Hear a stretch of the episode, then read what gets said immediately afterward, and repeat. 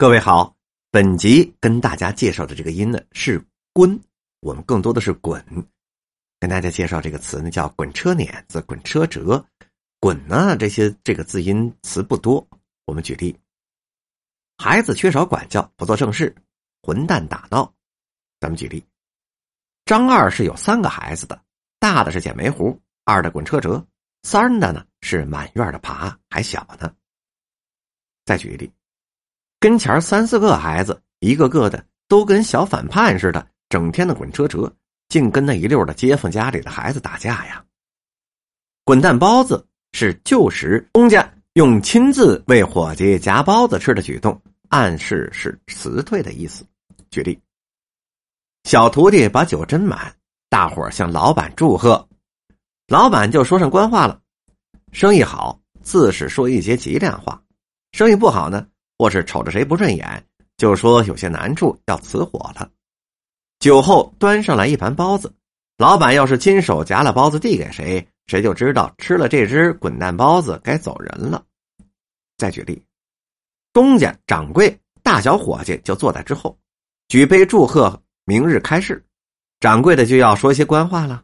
如果买卖兴隆，就当众宣布人事照旧，大家便可放心开怀畅饮。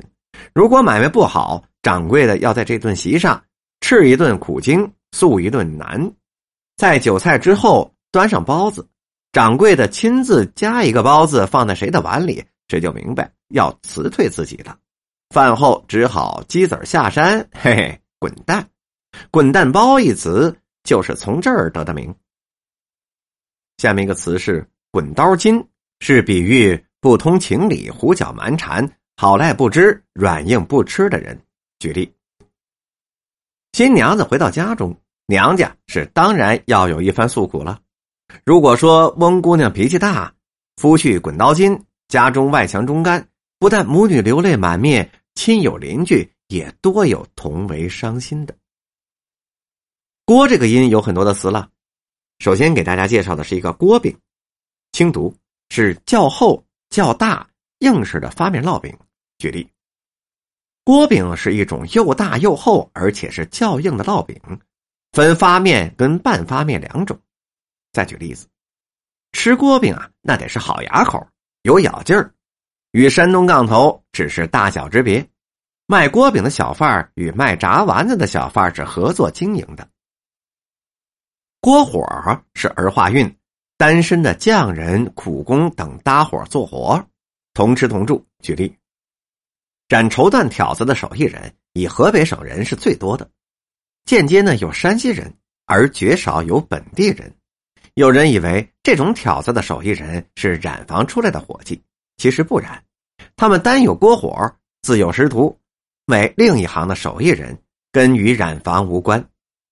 再举一例，在清代的时候啊，北京有专为皇宫制作龙屉的玉龙匠，与此同时，来自河北武清。安平二县的龙替匠纷纷聚居于北京南城的一些残破的庙宇中，逐渐就形成了锅火，就是合伙耍手艺、同吃一锅饭之意。中啊，设在天桥红庙内的龙替锅火工匠多达百余人。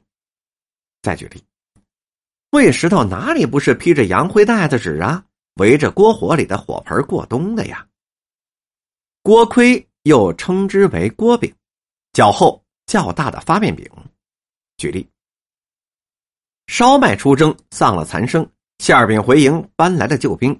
锅盔坐在了中间保障，发面火烧为前部先锋。再举例：葱种南园烙饼档，饼似锅盔，葱似龙。锅圈儿而化韵是满族的一种发饰。举例。满族士人对于发辫是极为讲究的，如松辫、紧辫、锅圈、前后孩儿发等等，处理修饰颇为费工，故每每赏剃头匠以酒钱，久之遂成了定例了。小孩在三四岁以前，多半是留坠根或者是歪毛；四五岁以后留锅圈或者是马子盖这是为以后梳大辫子打基础。当时北京就有留锅圈长大辫的说俗语。下面一个词是锅条，是煮熟捞出来即食的面条。举例，如喜欢吃热面呢，谓之锅条，直接由锅中捞出来就可以了。再举例子，老北京人吃面条特别讲究啊，锅条就是面条煮熟之后从锅里捞出来，盛到碗里，浇上了浇头，拌上菜码就直接吃了。过水面则是面条煮熟之后过一下水。俗话说：“头锅饺子，二锅面。”头锅里面要过水，水比较浑，用锅条，碗是必须要保证是热的。本集播讲完毕。